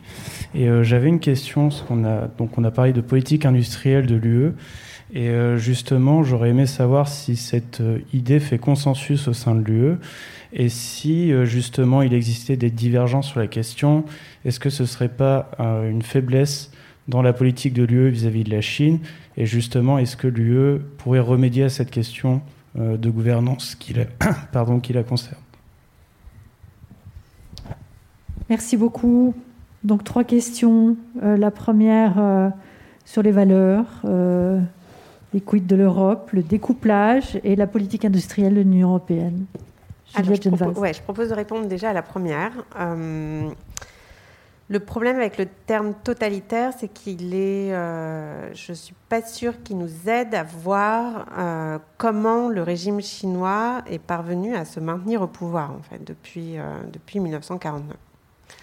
En effet, on employait ce terme sous Mao, notamment parce que Mao avait un projet de contrôle total de la société, qui, vous avez raison, est en train de revenir sur scène aujourd'hui.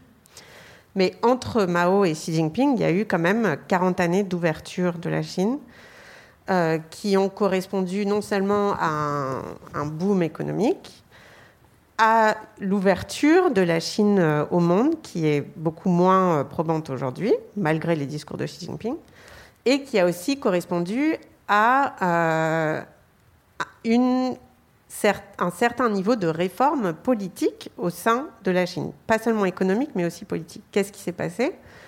Euh, Avec euh, Deng Xiaoping, les, les règles de succession, déjà de transition politique d'un leader à l'autre ont évolué. Euh, il s'est agi d'un leadership collectif et plus seulement unique autour d'un homme. Tout ça a, a, très très bien marché pendant 30, 30 ans et est en train d'être mis en question aujourd'hui. Donc voilà, il faut déjà euh, accuser le.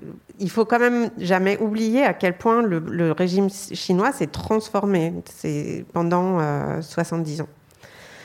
Aujourd'hui, qu'est-ce qui se passe? Euh, Xi Jinping a inauguré son, son terme présidentiel en 2012 par ce qu'il a appelé une campagne anticorruption, qui a toujours lieu aujourd'hui et qui a purgé euh, des centaines de, hauts fonctionnaires et de hauts officiers, de hauts gradés.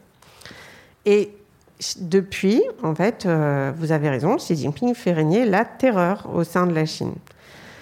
Euh, il accompagne ce règne de terreur de par tout ce dont on a parlé aujourd'hui, c'est-à-dire d'une politique technologique offensive, d'un discours hyper nationaliste et d'un euh, une sorte, c'est vrai, d'une course euh, à la domination technologique, une course aux armements, etc.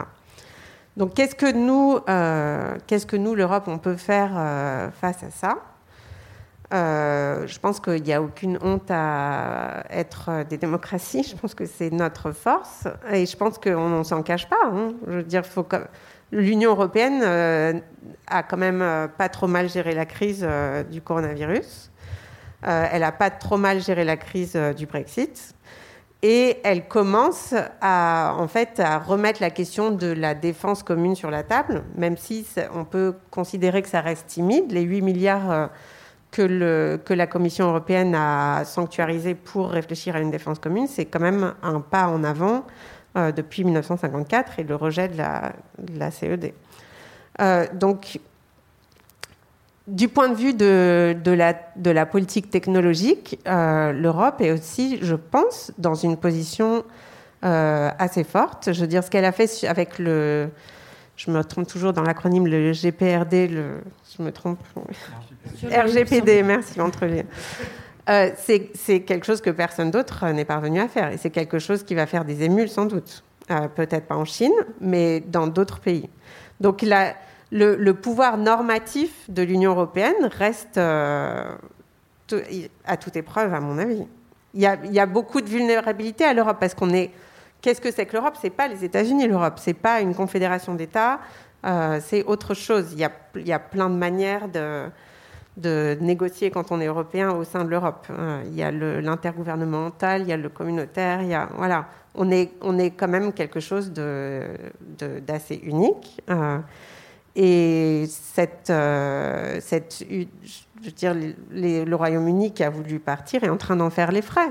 Il est totalement isolé le Royaume-Uni maintenant, euh, en ayant fait campagne sur un Global Britain qui allait reconquérir des marchés, ça ne marche pas du tout. L'Europe reste aussi quand même le premier marché mondial. Et pour ça, euh, il est très attractif pour, pour la Chine.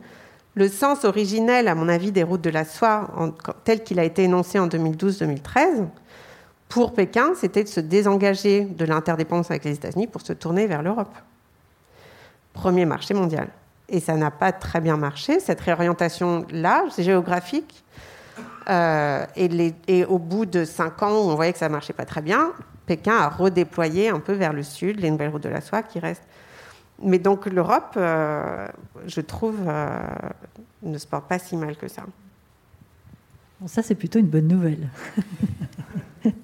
Alors, le, la question du découplage. Mm. Est-ce que c'est une... Je peux, dire un mot sur la première question Oui, bien sûr. Pardon. non, pas, du tout. juste pour le, pour le plaisir du débat, je trouve, je trouve un peu excessif de dire que Xi Jinping fait régner la terreur. Euh, mais je le présenterai de manière différente, sans entrer autant dans la définition du totalitarisme que j'ai pas en tête exactement. Je pense que c'est important quand même d'utiliser les concepts de manière vraiment précise. Mais pour moi, je dirais un autoritarisme fort avec un système léniniste et j'insiste sur le terme léniniste, et une restauration de la discipline dans le parti, euh, très clairement, qui d'ailleurs pour moi est une filiation, pas entre Mao et, et Xi, mais entre Deng et Xi, la, le parti et la discipline au sein du parti comme la chose la plus importante en réalité. Euh, c'est pour ça qu'on a des campagnes perpétuelles. Je pense qu'on peut dire qu'on a des campagnes perpétuelles de, rectification au sein du parti, euh, que chaque cadre peut se mettre en danger les rivalités entre le cadre A et le cadre B, euh, si le cadre A fait une bêtise, peuvent être utilisées par le cadre B. Donc on a ce système-là euh, de restauration de la discipline et, d'imposition d'une pression énorme sur l'ensemble du parti, ça c'est certain. Euh, on a aussi, ça je l'apprends à personne, toute, résistance est, inutile, on va dire, dans la société civile. Et bien sûr, on a aussi la question du Xinjiang, qui est très grave. Mais on a aussi, euh, je pense qu'une autre partie de la réalité, c'est euh, les plages de liberté dans la société euh, qui restent, qui restent là malgré tout, alors qu'on ne voit pas parce que le pays est fermé depuis deux ans, mais qui n'ont pas disparu, qui n'ont pas disparu en deux ans. Et je pense qu'il faut prendre conscience de ça aussi. évidemment, c'est difficile, à, difficile à mesurer, mais l'expérience individuelle euh, dans la société chinoise. je pense pour beaucoup de gens n'est pas l'expérience de la terreur. Je pense qu'elle est l'expérience de la terreur pour beaucoup de gens aussi, euh, au sein du parti, dans la minorité ouïghour aujourd'hui, mais que ce n'est pas l'expérience universelle de la, nation aujourd'hui. Voilà, c'est pour euh, le plaisir du débat. Et sur le découplage, alors moi je suis entièrement sur la ligne du découplage sélectif sur certaines technologies de l'information et, de la communication et, en particulier euh, sur les semi-conducteurs. Euh, je pense que, disons, les mesures des uns et des autres, quand on les additionne, c'est-à-dire à la fois les politiques industrielles pour promouvoir euh, ses propres champions, mais aussi les restrictions de l'autre côté, plus l'action sur les standards et sur les normes, et, la peur de tous, en fait, de tous dans les chaînes de production technologique d'être trop vulnérable aux dépendances envers les uns et les autres va accélérer, euh, disons, une divergence sur certains secteurs précis. Mais, euh, mais on le voit bien, je pense que l'administration Biden est le symbole de ça. Euh, c'est mené avec, à chaque instant, tant que c'est possible aussi, à les intérêts commerciaux des entreprises en tête. Donc c'est mené de manière très très ciblée, très très très très sélective et, c'est mené contre les intérêts des entreprises. Donc il y a toujours de la part des entreprises une résistance Et sur ce point, j'observe que le discours a complètement changé aux États-Unis. Parce que sous l'administration Trump, euh, même si la pratique était peut-être un peu différente, le discours était euh, écoutez, on est dans une compétition stratégique, il faut accepter qu'il y a des coûts. Euh, il faut accepter que vous allez perdre, que certains vont perdre. il faut accepter ça. Et on a plus ce discours sous l'administration Biden, donc on a l'impression d'une administration qui veut plutôt gagner sur les deux tableaux. Mais je pense que cette question d'accepter des coûts renvoie à votre question sur l'Europe, la défensive. Euh, on est beaucoup en Europe aussi sur l'idée que on peut, gérer ces différentes forces euh, sans trop euh, accepter de, coûts. et je pense que c'est vraiment l'état d'esprit qui, domine dans, les milieux politiques en particulier, que c'est possible de de naviguer à travers ces différentes forces sans, trop, prendre de, de coups. Euh, je ne suis pas sûr que ce soit possible à moyen terme. Alors la troisième question sur la politique industrielle de l'Union européenne, consensus ou divergence? Euh, Je crois qu'on a un vrai test avec, euh, avec les semi-conducteurs. Je suis désolé de revenir toujours à ça, mais c'est un secteur particulièrement important et sur lequel beaucoup de choses se font aujourd'hui. On a un vrai test parce que on a la question de ne plus investir seulement, ou ne plus concentrer nos ressources seulement sur la recherche, le développement et l'innovation scientifique, mais aussi sur les capacités de production, donc rentrer vraiment dans une logique de politique industrielle. Euh, c'est une idée qui est promue par certains. Euh, je pense qu'au niveau de la Commission, le champion de cette idée, c'est Thierry Breton, très clairement. Euh, mais c'est une idée qui, fait aussi, qui crée aussi beaucoup de résistance y compris dans l'industrie des semi-conducteurs elle-même. Et on a une vraie bataille euh, pour, euh, disons, les financements publics, qui les obtiendra. Euh, et bien sûr, comme dans toute bataille politique, on est en, on est en plein dedans. Hein.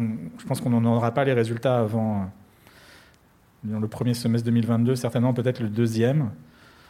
ça peut donner lieu à différentes choses. Et bien sûr, il y a des intérêts qui sont différents, des intérêts qui sont différentes d'État à État, bien sûr d'entreprise à entreprise, mais quand vous parlez d'un investissement considérable dans une usine, chaque État euh, qui a cette capacité est intéressé, donc euh, France, Pays-Bas, Allemagne, Irlande, pour ce qui est euh, de l'industrie des semi-conducteurs, chacun souhaiterait tirer la couverture à soi. ce qui est, à mon avis, le plus fondamental dans tout ça, c'est que l'Europe offre ils ont un espace, une structure pour euh, arriver à des décisions, alors peut-être euh, moins, moins rapides qu'ailleurs, mais euh, qui créent de la légitimité au moment où elles sont prises, parce qu'on a du consensus qui est construit progressivement.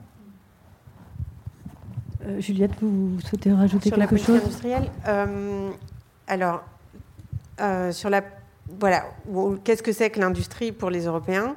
Je pense qu'il y a aussi une prise de conscience avec avec, on le voit en France, hein, avec le plan de relance, c'est l'idée qu'il faut réindustrialiser, euh, une prise de conscience qu'en fait, la conception industrielle sur laquelle on a voulu se concentrer pendant euh, deux décennies, euh, elle arrive peut-être à un moment de, disons, de, stoppage si on est autant détaché de la production je pense que la production, elle est elle-même, euh, elle est elle-même euh, porteuse d'innovation dans la conception.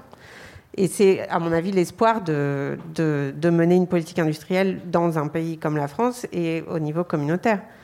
Donc, euh, je ne serais pas assez au fait pour, pour voir où sont, les, où sont les résistances, mais je pense qu'il y a quand même un, il y a quand même pas mal de soutien euh, à cette idée que, en fait, se remettre à produire, ça peut aussi entraîner euh, de l'innovation, que la conception, elle peut pas se, elle peut pas se détacher totalement de la production. Merci beaucoup. Est-ce qu'il y a d'autres euh, d'autres questions? Alors, un petit peu à l'arrière, il y a Monsieur devant ensuite aussi, mais bien sûr. Bonsoir. tout d'abord, merci pour votre intervention. J'aurais deux questions, mais je peux en prendre qu'une si vous préférez.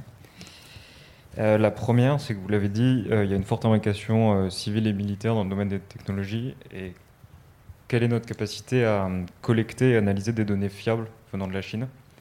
Donc ça serait ma première question. Et la deuxième, c'est peut-être un angle mort, mais on n'est pas obligé d'en parler. c'est quelle est la politique et quelle est la visée de la Chine pour sécuriser,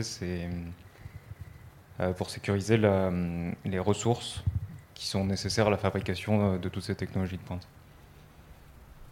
Alors pardon, mais moi j'ai pas entendu la première, j'ai pas bien compris la première question. Euh, pardon, la première question c'est quelle est notre capacité à collecter des données fiables sur le domaine technologique euh, provenant de Chine? Merci. Oui, merci. J'avais deux, questions aussi. C'est euh, euh, bon, après vous répondrez celle que vous pourrez. La, première question, c'est euh, qu'est-ce qu'il en est au niveau de pour la Chine de tout ce qui concerne le logiciel et donc l'intelligence artificielle et tout ça, où ils en sont, etc. Et puis la deuxième question, c'est dans la rivalité Chine-États-Unis quel est le, rôle, enfin, que peut avoir le rôle de, la Russie, etc. Est-ce que c'est, on peut la considérer comme une alliée dans le domaine militaire euh, de la Chine ou euh, je sais pas comment ça se passe, quoi. Je sais pas. Merci. Merci. Je sais que Monsieur juste là devant. Bonsoir. Euh, moi, j'ai une question par rapport aux semi-conducteurs. la question, elle est toute simple. Est-ce que la Chine est un acteur majeur concernant ce, domaine-là pour les années à venir.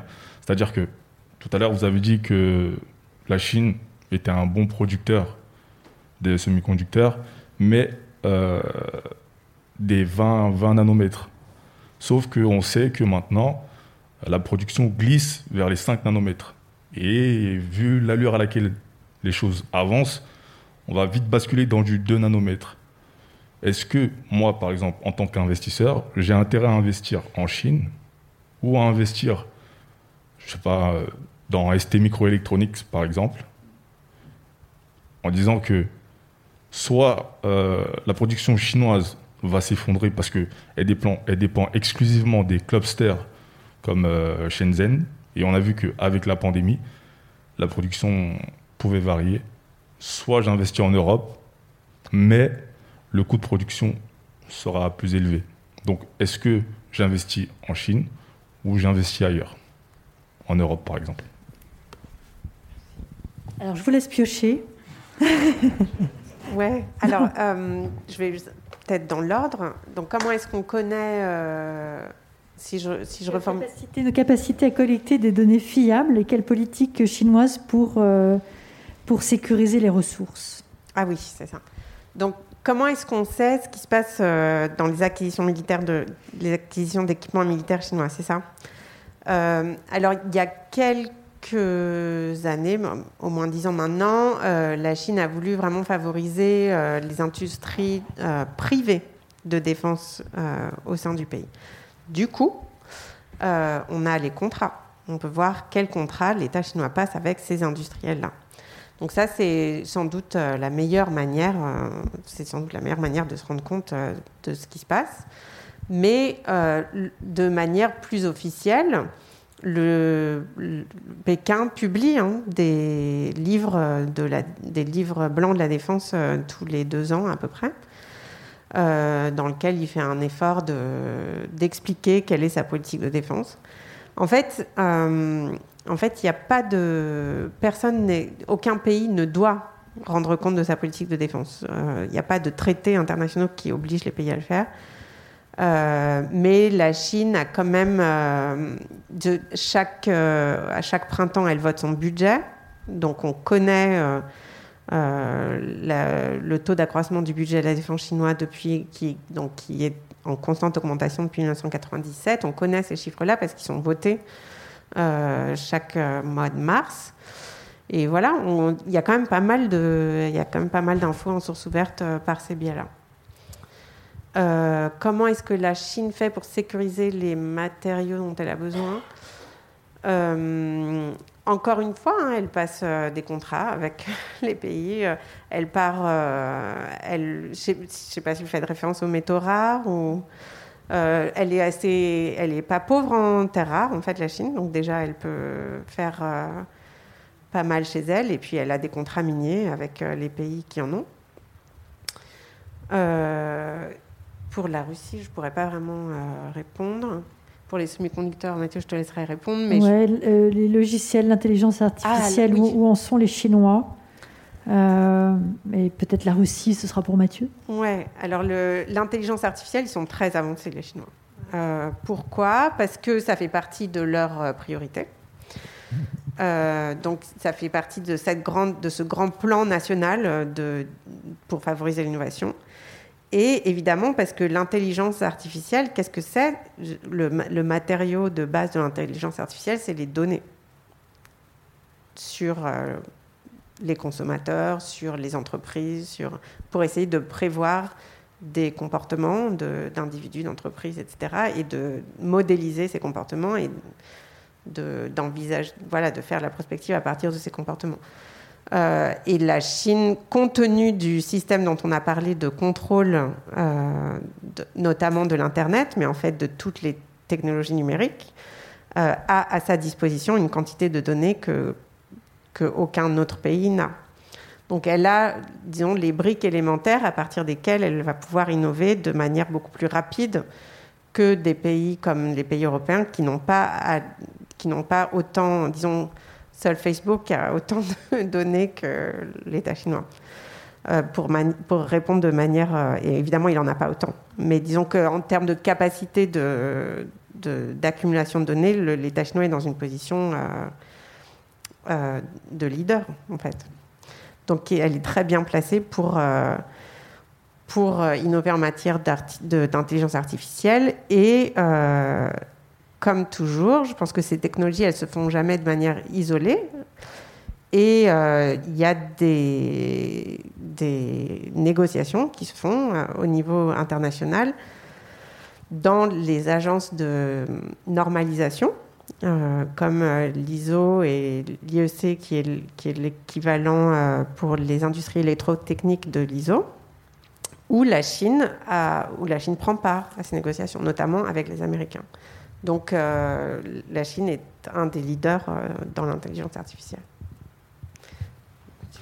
C'est même un Chinois qui a été à la tête de l'Organisation internationale de normalisation entre 2015 et 2017, mais je pense alors, votre contrôle. Ça, oui, oui, ça c'est l'ISO qui là s'occupe de absolument toutes les industries, euh, qu'elles soient euh, euh, numériques ou pas, qu'il s'agisse de, des matériaux de base qu'on utilise pour la fabrication des objets ou qu'il s'agisse de, des technologies de l'information. Mais c'est certain que les, les technologies de l'information font partie des dix priorités qui ont été listées dans le plan d'innovation de 2015 dont on a parlé, Made in China 2025.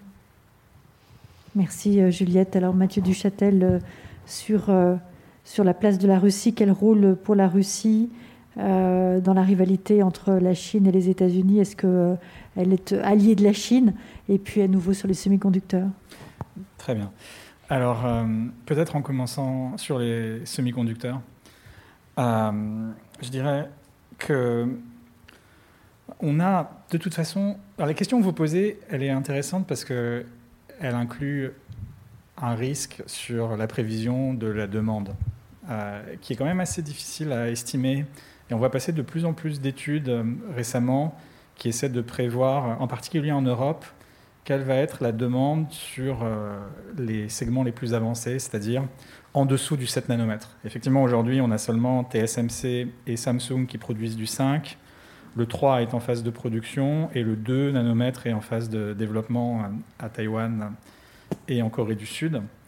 Euh, mais aujourd'hui, les applications de ces générations de semi-conducteurs sont vraiment très très réduites.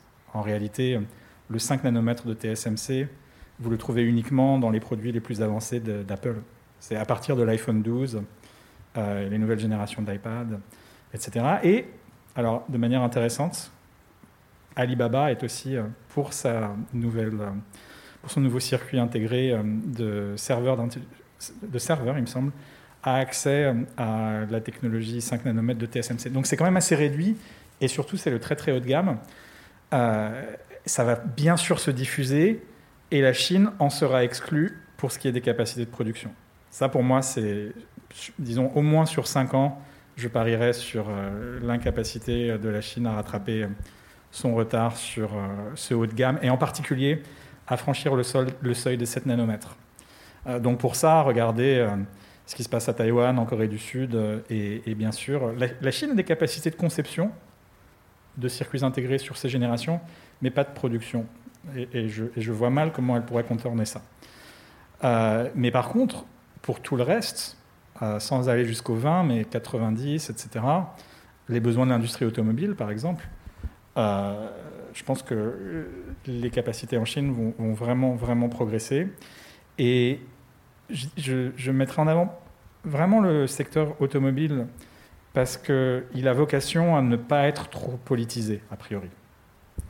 Euh, et donc, il y a une carte à jouer importante pour la Chine là-dessus. donc voilà, selon les segments, on peut regarder ici ou, ici ou là-bas. Après, pour la Russie, euh, on n'est pas dans une alliance, même si Poutine a dit euh, que. Je ne me souviens plus du terme exact qu'il a employé, mais sans, vraiment l'exclure, bien sûr sans qualifier la relation sino-russe d'alliance, puisque ce n'en est pas une. Euh, et du côté chinois, je crois que le terme qui est employé, c'est la, seule limite est le, ciel. Sky is the limit, ou je, je sais plus. Euh, donc, un vrai espace d'approfondissement encore pour la relation sino-russe. Il y a plusieurs manières de le voir, mais je crois que ce qui peut être intéressant aujourd'hui, c'est de voir quels intérêts chinois le partenariat avec la Russie permet de défendre ou, de promouvoir. Euh, l'accès à l'armement est moins important que ce qu'il était dans les années 90 et 2000, mais quand même, hein. Euh, dans les années 90, l'accès au système russe a vraiment permis euh, la transformation de l'armée chinoise. Les achats de Sukhoi 27, Sukhoi 30, euh, les sous-marins Kilo, les destroyers Sovremny, euh, les S-300 pour les défenses aériennes, tout ça, ça a vraiment propulsé l'armée chinoise dans une nouvelle génération. Aujourd'hui, l'industrie d'armement chinoise est extrêmement performante. Et on passe maintenant dans une nouvelle phase qui est la coproduction, le co-développement. On le voit euh, sur deux systèmes en particulier. D'abord, euh, le programme chinois d'hélicoptères lourds euh, pour l'armée chinoise, donc qui est vraiment une coproduction sino-russe, c'est pas un achat chinois en Russie, et le système de détection avancé de tir de missiles balistiques, qui est vraiment important pour le nucléaire chinois, parce que c'est la capacité de savoir quand est-ce qu'un missile balistique est tiré à très longue portée. Les Russes ont cette technologie, les Chinois n'en ont pas. Euh, Poutine a dit que la Russie aidait la Chine à développer son propre système. Donc capacité quand même très très très importante, très stratégique qui vient de Russie. Euh, et puis après, je dirais, et pour moi c'est peut-être euh, le point le plus important, ce qui me frappe beaucoup en observant la relation sino-russe, c'est la notion de, c'est la convergence entre la Chine et la Russie sur la notion de stabilité stratégique. Euh, et, je ne veux pas être trop conceptuel en disant ça, mais la stabilité stratégique à l'origine, c'est un concept sur euh, l'équilibre nucléaire, et c'est seulement ça. Euh, mais il y a une redéfinition chinoise et russe du concept pour parler, et ça nous ramène à notre thème du jour, un peu celui vers lequel on est allé, alors que ce n'était pas le point de départ, démocratie contre système autoritaire. La stabilité stratégique euh, dans le communiqué conjoint sino-russe euh, d'il y a quelques années, c'est euh, disons, la fin des révolutions de couleur, la défense des souverainetés nationales contre l'interventionnisme occidental. Et sur ça, vous avez une convergence d'intérêts sino-russes qui est extrêmement forte et qui, pour moi, est un ciment de la relation. Merci beaucoup. Effectivement, on aurait pu aussi parler du, sommet qui s'est tenu voilà, qui finalement n'a pas donné non plus euh, les résultats euh, qui pouvaient être escomptés du côté américain. Je vois que Sébastien euh, Goudlus se rapproche de nous. Est-ce qu'il y a d'autres questions ou est-ce que je pense qu'on a vraiment abordé Ah, Monsieur en a une à nouveau. Les deux dernières questions, assez courtes. C'est toujours par rapport aux semi-conducteurs. Je vais essayer d'affiner ma question. Euh, est-ce que, euh, par exemple, Stellantis, le producteur euh, auto, et Renault envisagent de faire ce qu'on appelle une intégration? Est-ce que c'est préférable de faire cette intégration ou de toujours parier sur la Chine C'est-à-dire que, je ne sais pas si vous voyez, euh, est-ce que dans l'avenir, vu que la, la distribution de semi-conducteurs dépend essentiellement de certains foyers de production en Chine, est-ce que c'est préférable de miser sur ces foyers-là ou est-ce que c'est préférable de produire en Europe? Voilà. Alors, moi j'ai une question, c'est, je voudrais savoir si la Chine connaîtra la démocratie un jour.